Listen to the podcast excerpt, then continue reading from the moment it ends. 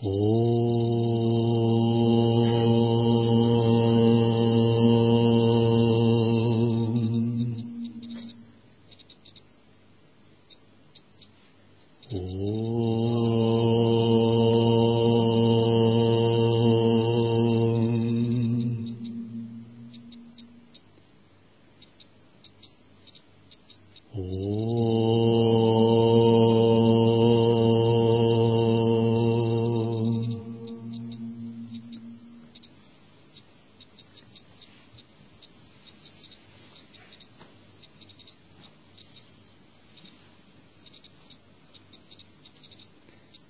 Начинаем с того, что мы настраиваем ум на правильную мотивацию.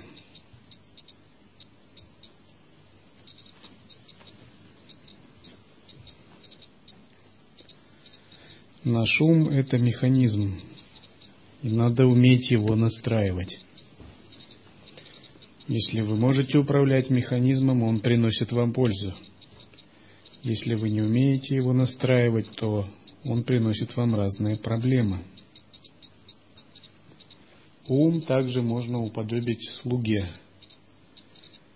Он необходим, его нельзя убивать, как некоторые рекомендуют. Но этот слуга должен знать свое место. Он вам должен именно служить. А представим себе, когда слуга забывается и начинает говорить, что вам делать, как вам себя вести, какие цели в жизни иметь. Это значит, что вы, как хозяин, забываете себя и начинаете подчиняться уму. Тогда этому слуге надо указать на его место, сказать, ум, ты должен знать свое место, не командуй. Обычные люди – это те, кто не умеют управлять механизмом ума. И тогда ум из слуги превращается в их диктатора – Саду – это те, кто хорошо умеет управлять своим умом. Ум является для них послушным слугой. Здесь не должно быть никакого равноправия, демократии, либеральной и так далее. Это не тот случай. Если у вас будет демократия в голове, вы и ум на равных, то я вам не завидую. Здесь монархия должна быть, абсолютная монархия.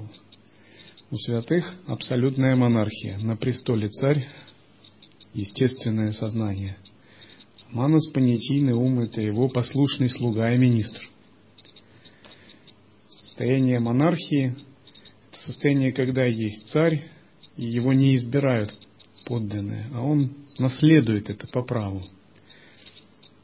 И вот мы наследуем собственное осознавание по праву. Оно нам присуще. Атман присущ нам. А ум – это слуга.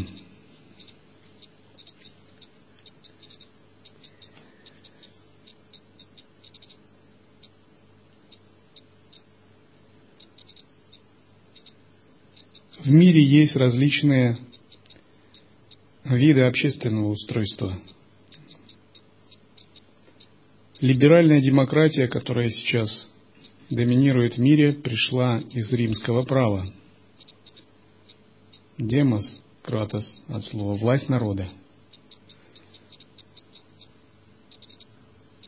Но в Риме народом считались граждане свободные, обладающие разумом и так далее – То есть категория высоких граждан, не все подряд. Таким же образом у нас внутри, если наше сознание и наше тело представить в виде такой мандалы, как государство, внутри нашего государства есть царь, естественный ум, есть слуги и министры, органы чувств, понятийный ум – а есть теневая сторона, внутренняя мафия. Клеши, омраченное состояние, желание, эго, хамкара. Подобно тому, как в обычном государстве, в социуме есть воры, карточные шулеры, мошенники, различные слои криминалитета, которые постоянно что-то задумывают, там, строят разные козни, и так и норовят что-нибудь украсть, ограбить кого-нибудь. А мудрый царь думает, как усмирить эту, внутрь, эту мафию в государстве, теневую сторону жизни. Таким же образом йогин не дает спуску внутренней мафии. Он ее усмиряет. И в государстве, если царь мудрый, он не позволяет разрастаться. Он посылает туда своих агентов, которые начинают говорить, вот ваша граница, не, при, не приступайте дозволенного. Приступите дозволенное, вам будут проблемы. А если царь слабый, тогда этот криминалитет поднимает голову, начинает игнорировать законы, и тогда в обществе начинается хаос, деградация. А очень мудрый царь начинает тонкую воспитательную работу, перевоспитывает, перевоспитывает, ставит себе на службу.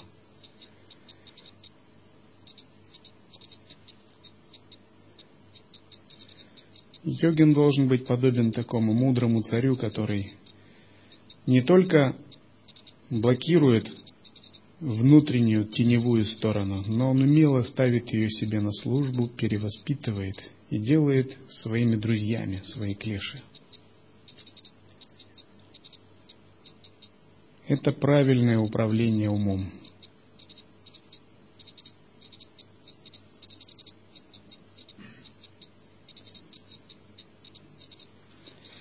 Так мы продолжаем текст «Путешествие за пределы смерти» опыты промежуточного состояния. Как живые существа оказываются перед Дхармараджей, владыкой смерти. Перед Дхармараджей оказалась женщина по имени Бочунгма из местности, где живет семейство Дежунг. Когда двое детей ее кармы, светлый и темный, выступали с речами, Светлый сказал, «У этой женщины есть некоторая связь с Джагарин Почи, ее ум склонен к добродетели». Тогда темное дитя произнесло, «Эта женщина подавала нечистую пищу учителям. Она убивала телят, моря их голодом. Она осуждала учителей и монахов, и тем самым совершила много вредоносных действий устами, руками и умом.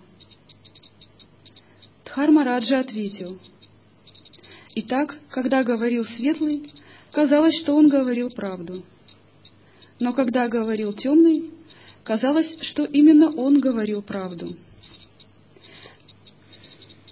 Светлые, темные дети здесь, промежуточном состоянии, это не что иное, как воплощенные – наши чистые и нечистые стороны ума. Наше внутреннее «я» на тонком уровне обладает способностью приобретать разнообразные формы. И эти формы оказывают влияние на сознание. Если мы не находимся в медитативном сосредоточении, все наши действия производят отпечатки – и эти отпечатки оцениваются, исходя из нашей привычной воспитанной системы ценностей. Они откладываются в некие шкатулки, плюс, минус, нейтральные. Каждое наше действие откладывается в потоке сознания читы, как благоприятное, неблагоприятное или нейтральное. Достижение единого вкуса предполагает, что Плюс, минус и нейтральные становятся одним целым. Все эти три шкатулки открываются, очищаются. И мы перестаем различать. Мы все видим чистым. Но до тех пор, пока медитативное сосредоточение не проникло в глубины нашей памяти, то механизм ума по привычке все равно продолжает различать и откладывать впечатления по этим трем шкатулкам. То есть негативное он оценивает как негативное, откладывает в шкатулку минус – Позитивные впечатления откладывают шкатулку плюс, но нейтральные никак не регистрируют. И такое раскладывание становится нашей будущей кармой, самскарами.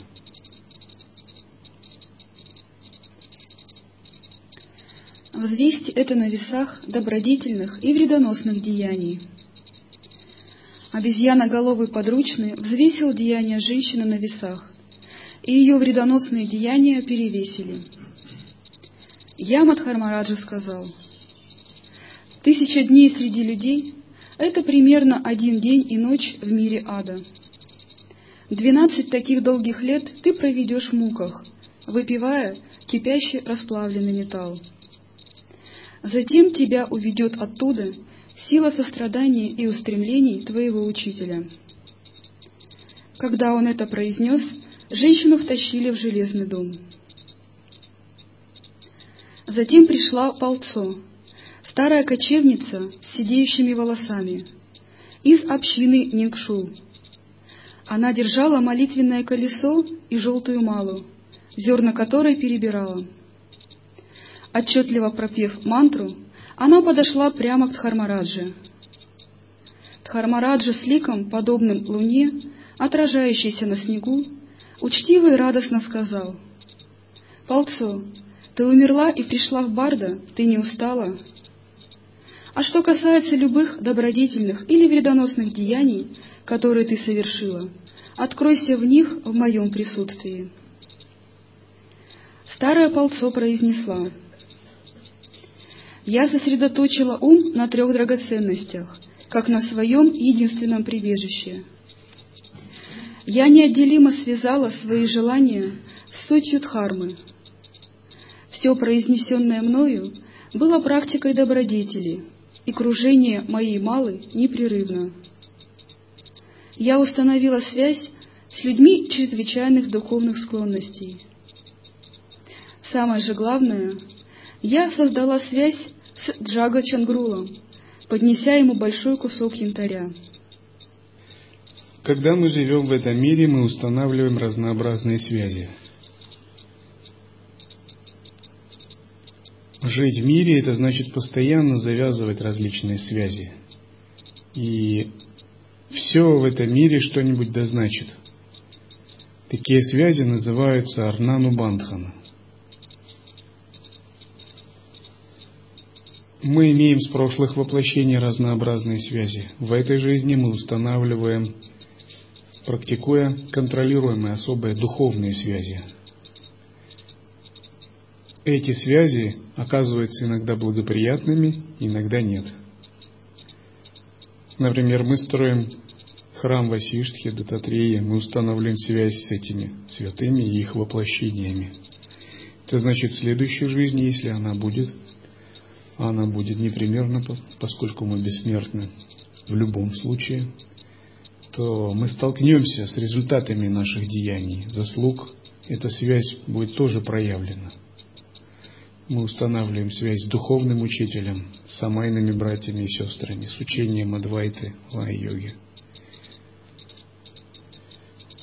Практикующий живет так, чтобы убирать ненужные связи, мешающие связи, те, которые его тянут назад. Поскольку если он не убирает эти связи, они в будущем тоже будут проявляться. Если не убрать причину этих связей сейчас, то она будет тянуться. Это будет как гири на ногах, которая не дает возможности идти к освобождению. Первое, с чего начинает практикующий, он убирает ненужные связи, или, по крайней мере, он их контролирует. Второе, он учится аккуратно создавать связи.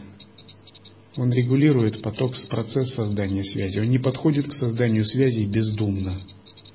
Например, мы соблюдаем принцип самаи. То есть мы не пригласим каждого сюда, в это собрание. Если у человека нет э, самайного отношения, веры, в учение, в дхарму, почтения, то мы скажем, дверь закрыта, извините, это не для вас вам не сюда. Мы не пригласим такого человека в собрание. Или когда мы создаем отношения друг между другом, мы их регулируем правилами вина и сама, и единой сама, этика и прочим. Это означает, что мы как монахи подходим очень внимательно к созданию связи, зная, что Каждая связь к чему-то доведет. И нам нужно понимать, какие связи создавать, от каких убегать. Ученик с учителем создает правильные связи через самаю, веря в то, что эта связь его освободит в конечном счете, если он создает правильную связь в виде гуру в чистом видении. Гуру принимает ученика, создавая связь через самаю, принимая не каждого, но именно того, кто готов соблюдать принципы. Эти разнообразные связи являются семенами, которые дадут свои плоды в нашем будущем. Чем дальше мы идем по духовному пути, тем тоньше те связи, которые мы устанавливаем, тем они чище, божественнее и возвышеннее. Когда мы практикуем чистое видение, все наши связи очищаются. Напротив, тому же, кому не удается утвердиться в чистом видении – он устанавливает связи, но эти связи являются кармическими отпечатками в потоке его сознания.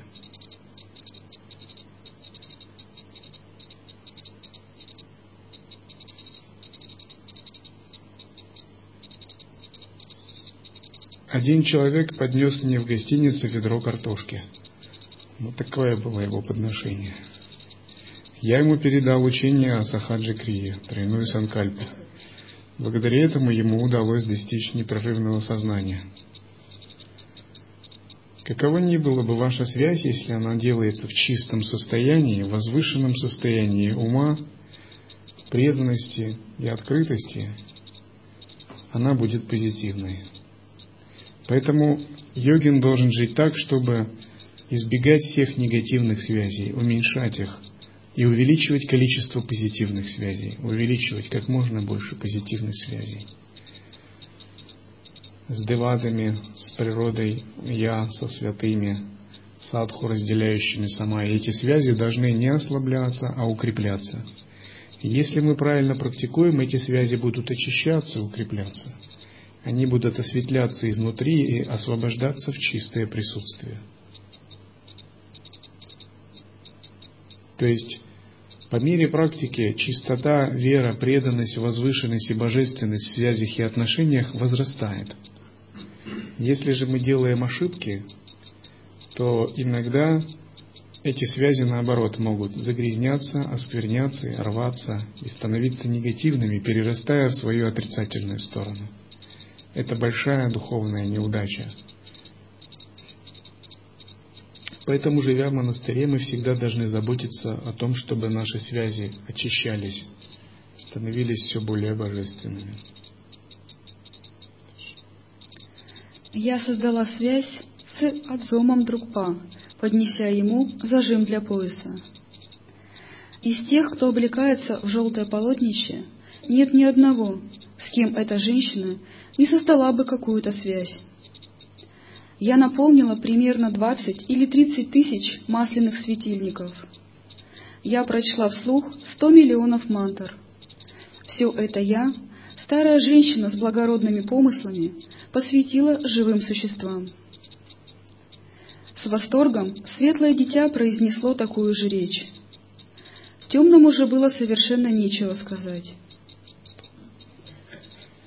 Традиционных культурах существует уважение к садху.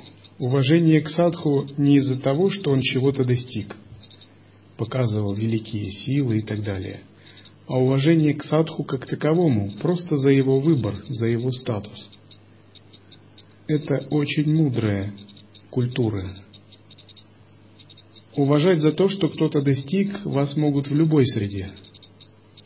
Когда вы что-то показываете, и уважать не нужно обладать высоким пониманием интеллектом. Но уважать за выбор, уважать за определенную принадлежность к чему-то, за то, что ты служишь чему-то, это признак чистого видения. Поэтому вы не должны уважать друг друга за то, что кто-то чего-то достиг. Это по-детски. Даже в обществе детей тот, кто что-то может делать, пользуется уважением – вы должны уважать друг друга просто за то, что вы есть. За то, что вы самайные братья и сестры. Этого достаточно. За то, что кто-то монах, кто-то мирянин, ученик гуру. это предполагает, что вы, невзирая на достижения, вы смотрите в душу и видите там сразу божество. Неважно, божество проявилось, нет, оно есть, как его можно не уважать. Вы сразу видите Бога в другом человеке. И вам не надо его считать, я его уважаю за то, что он такой-то. Неважно, послушник, мирянин, ученик, монах, старший монах, вы должны уважать в другом Бога в первую очередь, не обращая внимания на внутренние качества, на проявленные качества. Если мы переоцениваем проявленные качества, это значит, мы что-то глубоко не понимаем. Мы впадаем в ошибку этернализма. Мы верим только своим глазам, только тому, что видим. Наш ум очень скептичен. Он не может допустить, что мир божественен по своей природе, независимо от проявления. Но реальность такова, что мир божественен по своей природе, ничего с этим не поделать, нравится нам это или нет, хотим мы этого или нет. идти к просветлению – это прозревать божественность мира. Она есть, и это закон мироздания. Мы можем следовать этому закону мироздания, извлекать пользу, можем не следовать. И уважение другого, невзирая на его качество, это и есть уважение его первородной, первоначальной божественности –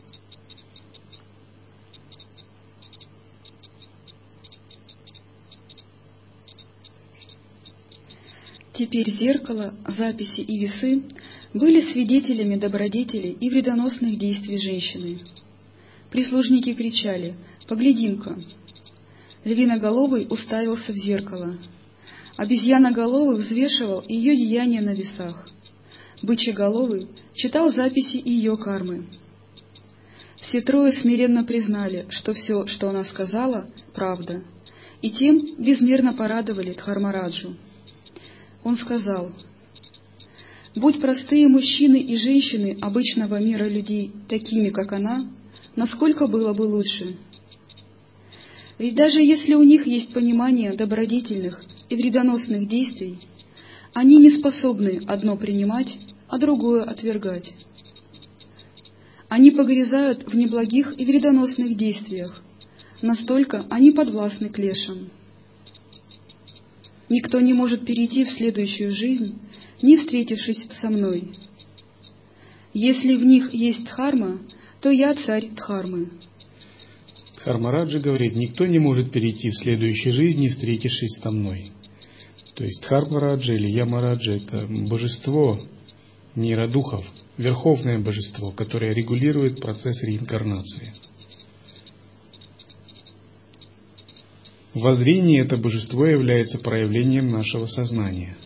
В относительном измерении это божество, обладающее самостоятельной волей, силой и энергией, которому из обычных существ все покоряются.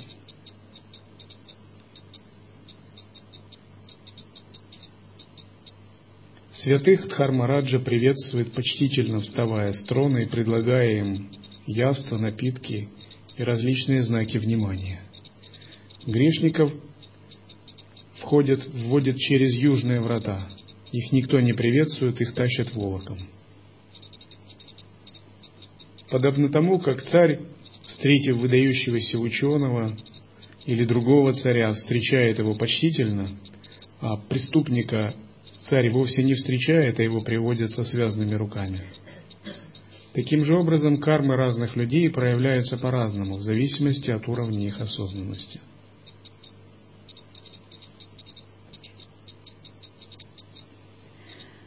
Если в них есть харма, то я царь хармы, но если нет, то я царь их вредоносных деяний.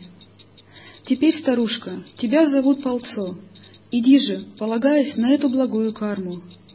Ты не отступишь, а потому шествуй в чистую землю блаженства. После того, как он это изрек, старушка встала и выполнила три простирания. Она сказала, «Я пойду не одна, и действительно, напевая мантру, она повела примерно пятнадцать сотен существ, которые были связаны с ней через речь и прикосновение, постепенно продвигаясь в западном направлении к земле блаженства. Человек, обладающий заслугой, ясным умом и некоторыми способностями, может увести за собой и освободить от адских перерождений низших миров, дать возможность родиться в чистой стране множеству живых существ.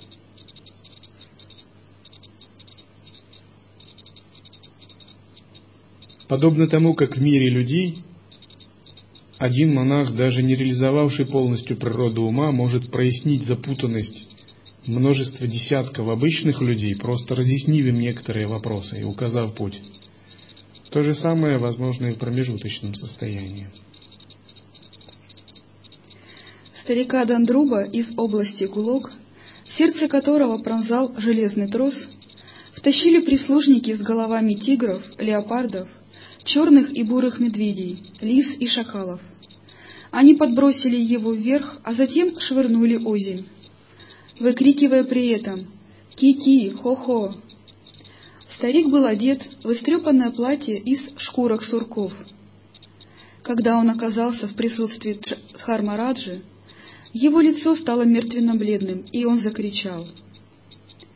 Кратко зачитав его добродетельные и вредоносные деяния, Хармараджа сказал, «Злой мирской человек, убийца сурков, ты погубил много тысяч сурков, ел их плоть и пил их кровь, одевался в их мех. Ты сделал убийство сурков своим ремеслом. Летом ты убивал сурков, заливая водой норы, чтобы выгнать их.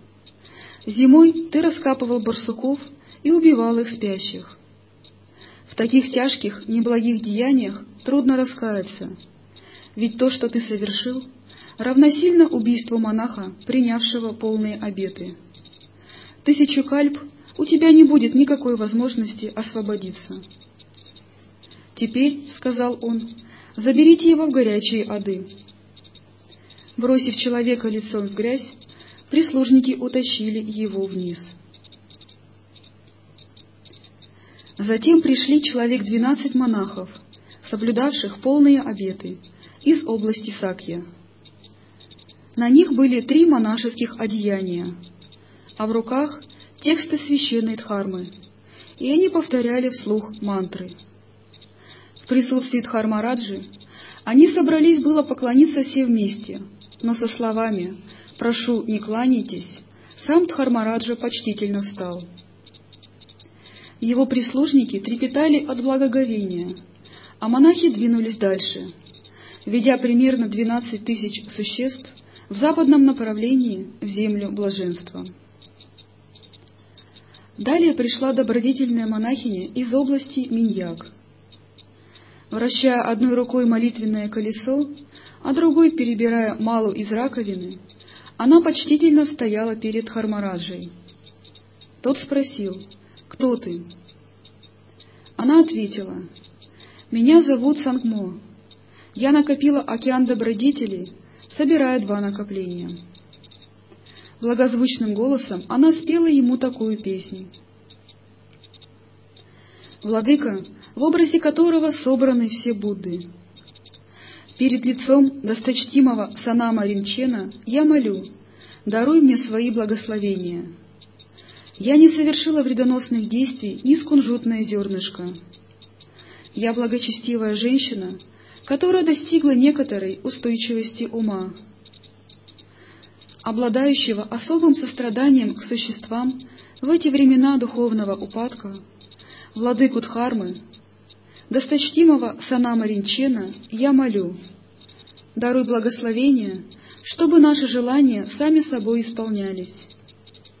Даруй благословение, чтобы страдания низших миров успокоились. Даруй благословение, чтобы мы могли вступить на путь освобождения даруй благословение, чтобы мы переродились в мире блаженства.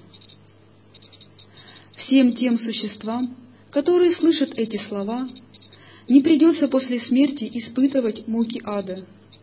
Им не придется испытывать пугающие видения Барда. Если они ежедневно будут непрестанно повторять эти слова, то после смерти наверняка не отправятся в ад. Они переродятся на достославной медноцветной горе. Произнеся это, она пропела мантру, после чего продолжила путь, ведя около трех тысяч существ, связанных с ней вследствие благой и неблагой кармы, на достославную медноцветную гору. Итак, одни существа падают в низшие миры, другие перерождаются в чистых странах. Третьим сам Яма выражает почтение. Почему такая разница? Потому что одни узнают Дхармараджу как природу своего ума и пребывают в состоянии присутствия подобном пространству. И это состояние, подобно волшебной драгоценности, ощущает все видимые явления. Другие, находясь в сильной двойственности, подвергаются собственным омраченным впечатлениям, которые всплывают из глубин их сознания.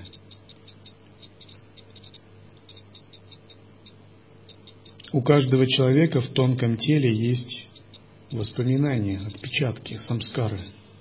Это подобно файлам в компьютере, которые содержат разные записи и документы. Боги, ситхи, духи и деваты, встречаясь с каждым существом, сразу смотрят эти файлы. Они понимают, что за человек, за мгновение, за полторы секунды – они мгновенно пролистывают все его впечатления его жизни. А, понятно, кто такой. И это невозможно скрыть или утаить. Это подобно тому, как опытный а, системный администратор заходит в ваш компьютер и быстро смотрит все ваши папки за полторы секунды на высокой скорости. И тогда таким существам становится понятно, кто перед ними стоит – в зависимости от впечатлений существа получают будущее перерождение. Но те, кто очистил самскары или утвердился в природе ума, подобное небу, не зависят от впечатлений, они не связаны своими кармами и самскарами.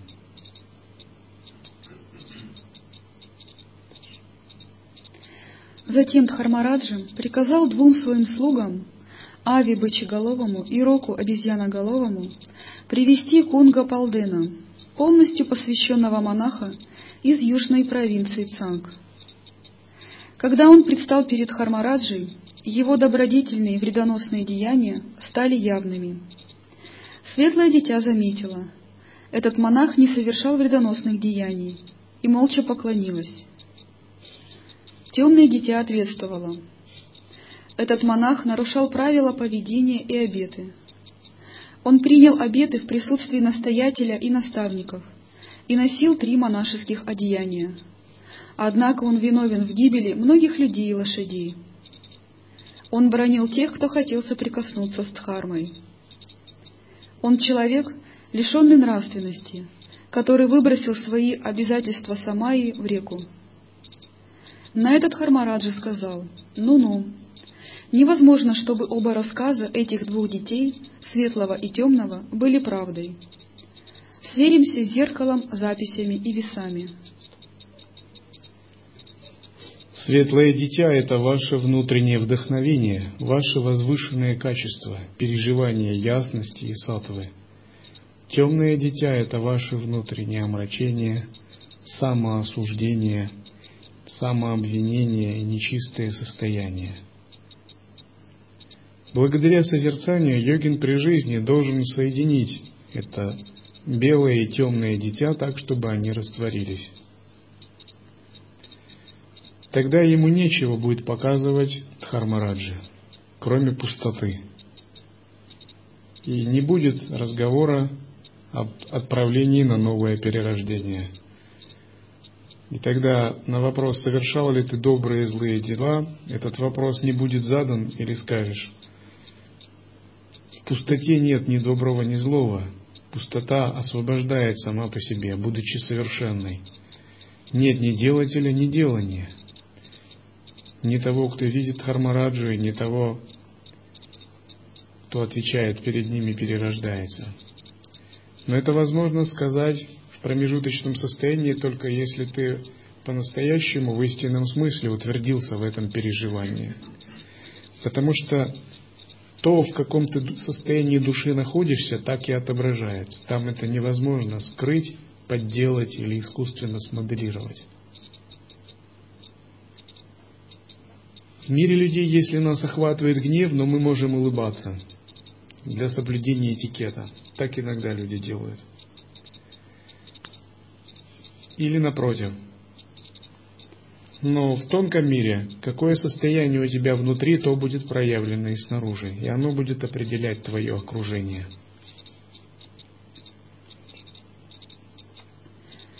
Осмотрев все это, помощники почтительно доложили Дхармараджи. Правда то, что объявило темное дитя. В ярости Дхармараджа прокричал. «Уведите этого порочного человека подножию горы с деревьями Шалмали». Прислужники увели монаха, крича «Убей его, убей! Терзай его, терзай!» Привели благочестивую женщину по имени Дрончунг из области Миньяк. Когда ее деяния раскрылись в присутствии Дхармараджи, светлое дитя сказала, «В молодости, когда эта женщина достигла двадцати одного года, она обрила голову, приняла монашеские обеты — и отправилась в паломничество к Лхасе, непрерывно повторяя мантру. Темное дитя заявило так. «О, драгоценный Дхармараджа! Только я смогу рассказать подлинную историю этой женщины. Она демоница с дурной кармой, совершившая неблагодетельные и вредоносные поступки. Во время паломничества она убила несколько живых существ, и это только один пример неисчислимых вредоносных деяний, которые она совершила. На этот Хармараджа сказал, «Взвесьте-ка эти заявления на весах». Когда их взвесили, Дхармараджи почтительно доложили, что там содержится смесь благих и неблагих деяний.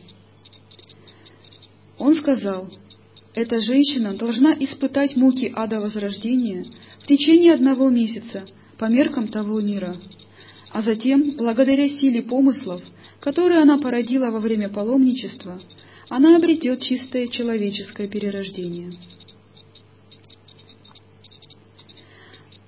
Один военачальник из семейства Сангон, некто по имени Санги Ацам, переродился в аду разрушения и испытывал там неизмеримые муки. Он сказал мне, «Мою невесту зовут Лумотсо, ты, девушка, должна любой ценой передать ей мое послание. Скажи ей, ты можешь принести мне пользу, создав связь с некоторыми учителями. Возьми мои кораллы и украшения, которые ты спрятала, и поднеси их учителям во имя меня. Слезы, которые вы проливали, стали падающим на меня кровавым дождем. Поскольку у меня есть небольшая связь с толку из джази, попроси у него совета и помощи. Поднеси чай монахам из монастыря джази и попроси их повторять для меня мантры во время совместных ритуалов. Сказав это, он разрыдался. Хотя он скрылся из виду, звуки его рыданий продолжали преследовать меня. Я поднесла для его блага молитвы посвящения и некоторое время повторяла мантру. Но у меня не было связи с ним, так что я не смогла принести ему какую-то пользу. Военачальник из округа Нянгрон-Ганкри, некий Арта, был в аду черной линии. Сотни и тысячи черных линий были начерчены на его теле. Железными пилами, которые пылали пламенем, его распиливали по этим линиям от головы до пояса, после чего части головы снова соединялись. Затем его распиливали от живота и ниже, вперед и назад. Причем куски разделялись, а затем соединялись вновь. Так он попеременно испытывал такие муки. Когда я спросила благородную сострадательную богиню, какие деяния привели к такому результату, она ответила — этот человек вел войска против многих монастырей. Он вел людей разрушать святые гробницы и памятники. Он поджигал горные склоны, заживо сжигая лягушек, змей и других животных. Он вызывал среди людей беспорядки, подстрекая к междуусобному кровопролитию, тяжбам и раздорам. Будучи предводителем, он собственноручно убил 18 человек и лошадей. Вряд ли он сможет освободиться за тысячу кальп. Да очистятся злая карма и вредоносные деяния этого человека, и да переродится он в мире наивысшее блаженство. Хотя она произнесла эти слова, он не получил большой пользы. Некоего Арконга из Друре прислушники привели к Дхармараджи, нанося удары молотками, стискивая клещами и рубя мечами. Хотя и светлое дитя, и темное дитя высказались, это было ему не на пользу. Дхармараджа разгневался, со страшной силой топая ногами и крича, «Пусть объяснится и быстро!» Но, дрожа всем телом, бедный малый не мог ничего сказать.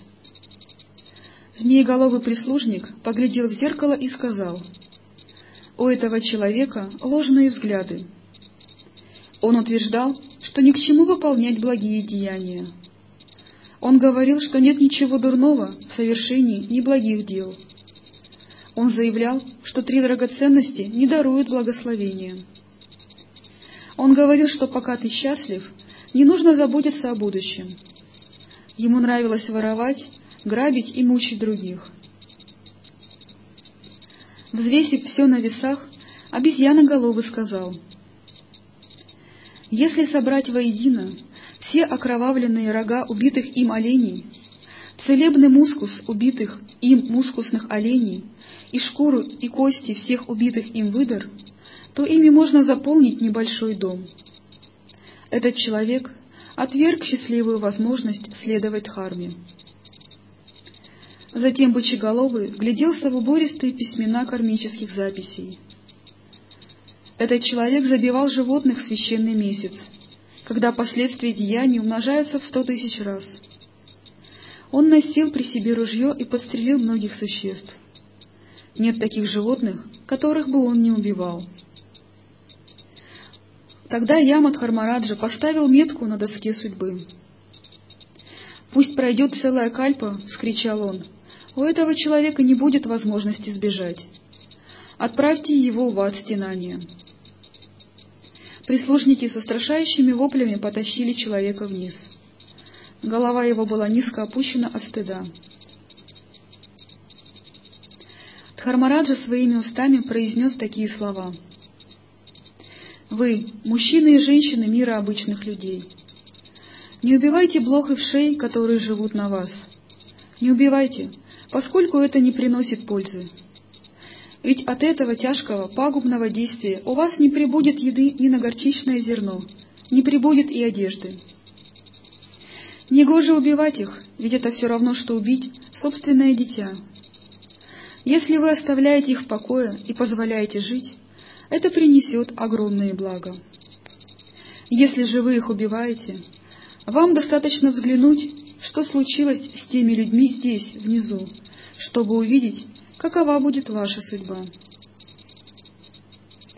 Там было много тысяч человек, мучившихся от того, что их давили между двумя горами. Там был некто Ярда. Тела одних горели пламенем. Вот каково было следствие того, что они бросали блох в огонь. Другие падали в воду и тонули. Вот каково было следствие того, что они бросали блох в снег и ледяной дождь. Поэтому, — сказал Дхармараджа, — оставив руки в покое, повторяйте мантры. Затем Дхармараджа сказал мне, «Вы, мужчины и женщины из обычного мира людей, лишь на короткое время вы обрели человеческое тело. Лишь на короткое время вы переродились на земле, Лишь на короткое время в ваших руках выбор, куда отправляться дальше. Делайте всевозможные подношения трем драгоценностям, тем, кто выше вас. Вы не станете беднее. На самом деле, вы станете богаче в этой жизни и переродитесь в будущих жизнях в теле, наделенном благоприятными возможностями и способном радовать. Будьте щедры по отношению к нищим, слепым и собакам, тем, кто ниже вас. Не бросайте им грубых слов, потому что они заслуживают сострадания. Чем целый год ублажать обильными яствами сотню богачей, Лучше подать горсть ячменя или муки одному нищему. Из этих двух добродетельных дел второе куда более значительное, чем первое.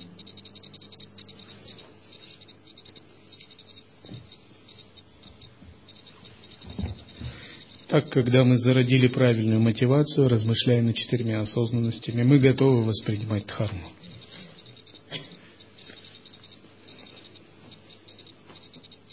В противном случае мы будем думать, что дхарма не так уж важна, не так уж обязательно. Можно поспать, можно помечтать, можно о чем-то подумать, но правильная мотивация настраивает нас на серьезный лад –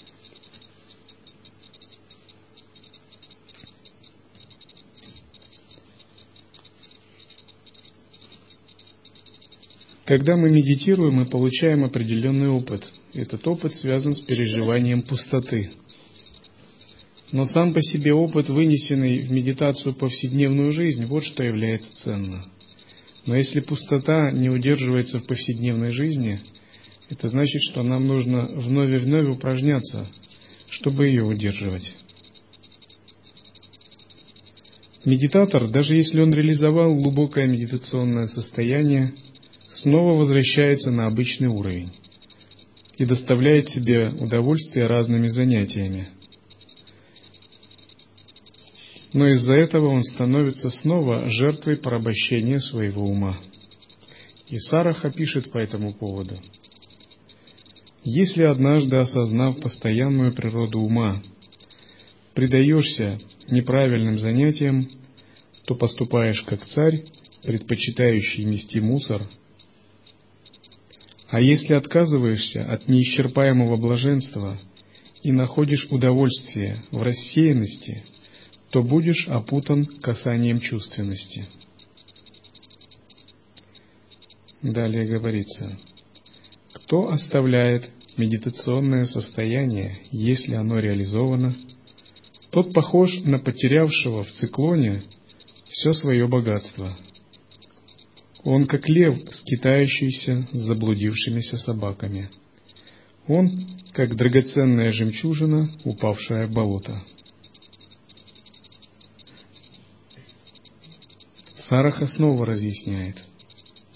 Увы, йогин, который осознал внутреннюю простоту ума и который все еще занят религиозными практиками с формами, похож на того, кто нашел самоцвет – но все еще ищет обыкновенный камень. Как бы сильно он ни старался, его практика лишена главного. Имеется в виду тот, кто делает практики с формами как главные, игнорируя природу естественного ума, не, умение, не умея объединять форму с пустотностью.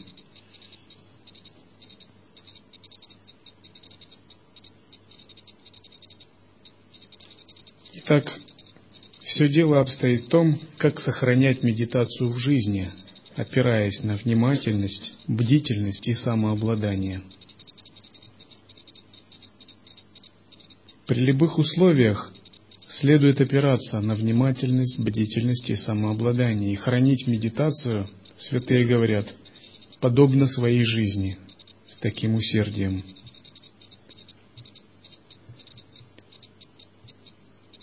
текстах говорится, «Всех, кто захочет защитить свой ум, я заклинаю, охранять внимание и бдительность даже ценой своей жизни».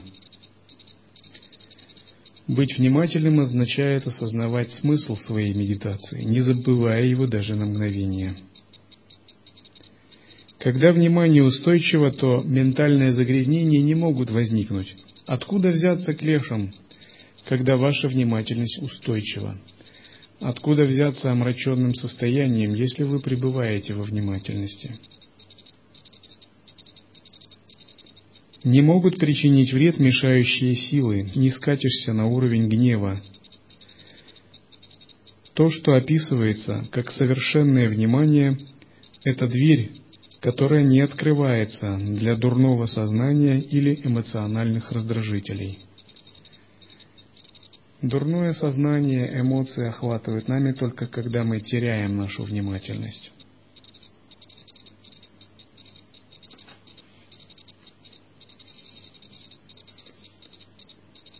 Что такое внимание? Оно удерживающая сила, не забывающая ничего из того, с чем уже знаком.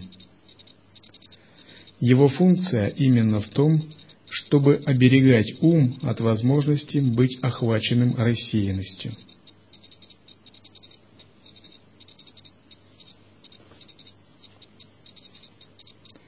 Внимательность имеет несколько аспектов. Первый аспект внимательности связан с развлечением, вивекой.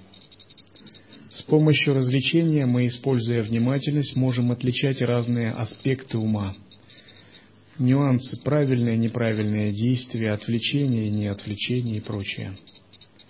Второй вид внимательности просто направлен на незабывание природы ума.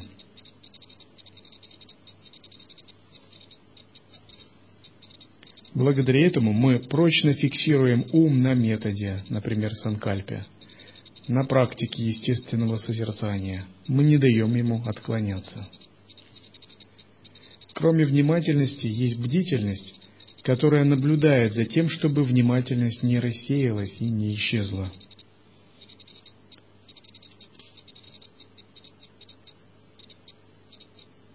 Говорится так в текстах. Когда внимание стоит на страже у входа в ментальную область, возникает бдительность.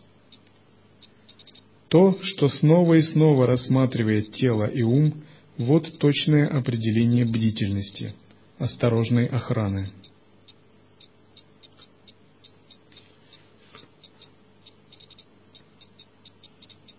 Как бы ты много ни слушал, ни изучал, ни медитировал над харму, если отсутствует бдительность, не сможешь ничего сохранить.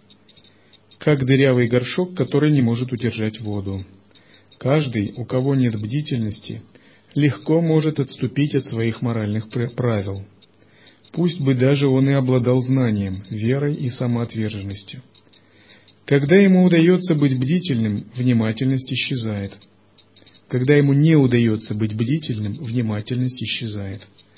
Страсти, как грабители украдкой, преследуют ее и воруют духовные заслуги. А потом он падает в нижние миры, подобно тому, как жертвы грабителей падают в нищету. К тем, кто распоряжается правильно внимательностью и бдительностью, естественно, приходит самоконтроль. Суть самоконтроля в том, что он защищает ум от всяких омрачений и вызывает расцвет чистых состояний, открывает глубокие уровни сознания. Термин «самоконтроль» определяется так, чтобы указать не только на то, что ум приручен, и он доставляет вам удовольствие, но еще на то, что устранена привязанность к внутренним омрачениям, на то, что есть радостная устремленность к дхарме.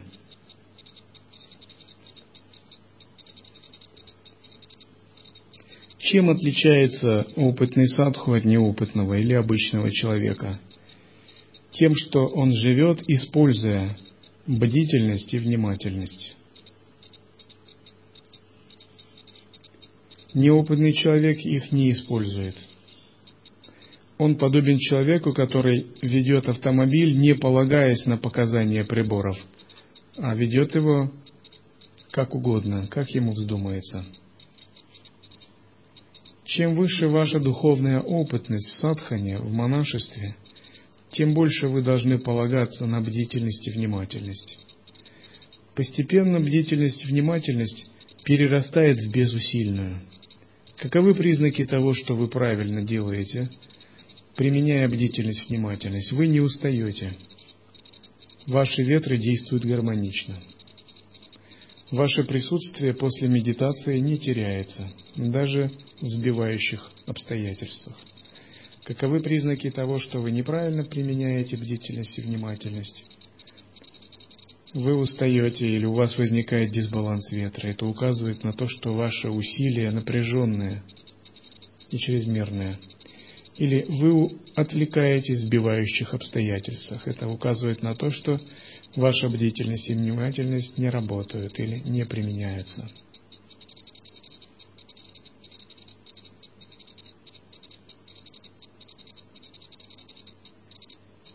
Особенно благоприятно тренировать бдительность и внимательность в трудных условиях. Есть школы, которые в определенный период отправляют своих практиков на такую тренировку. В особые места, места кремации, где есть гневные существа и так далее. И обычно считается, что месяц тренировки в трудных условиях стоит э, трех лет, проведенных в затворе. Вы можете использовать неблагоприятные эмоции для своей тренировки. Если вы сумеете их правильно использовать, это будет стоить много времени, проведенного в медитации. Вы можете использовать возникающее раздражение, гнев или страдания для того, чтобы тренировать свой ум в бдительности и внимательности разнообразные трудные ситуации. Если вы сумеете их использовать, вы становитесь практиком высокого уровня.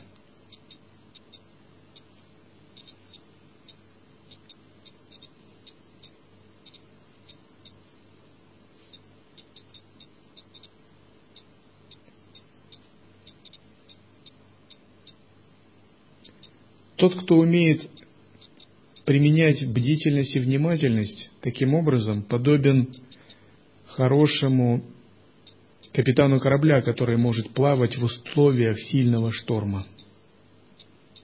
Если он может плавать при сильном ветре, шторме и волнах, то при обычном, обычной погоде он обязательно будет плавать хорошо.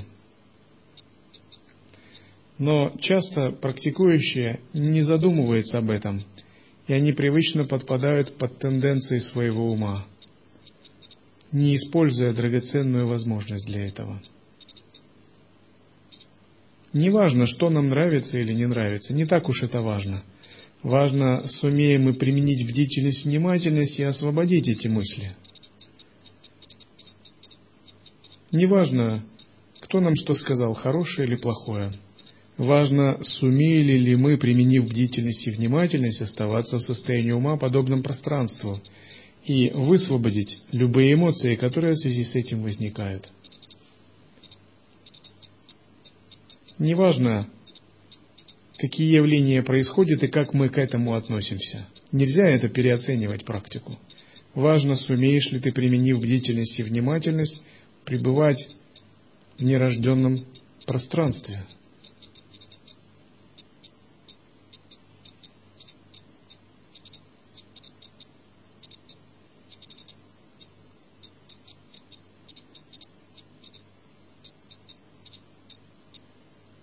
โอ้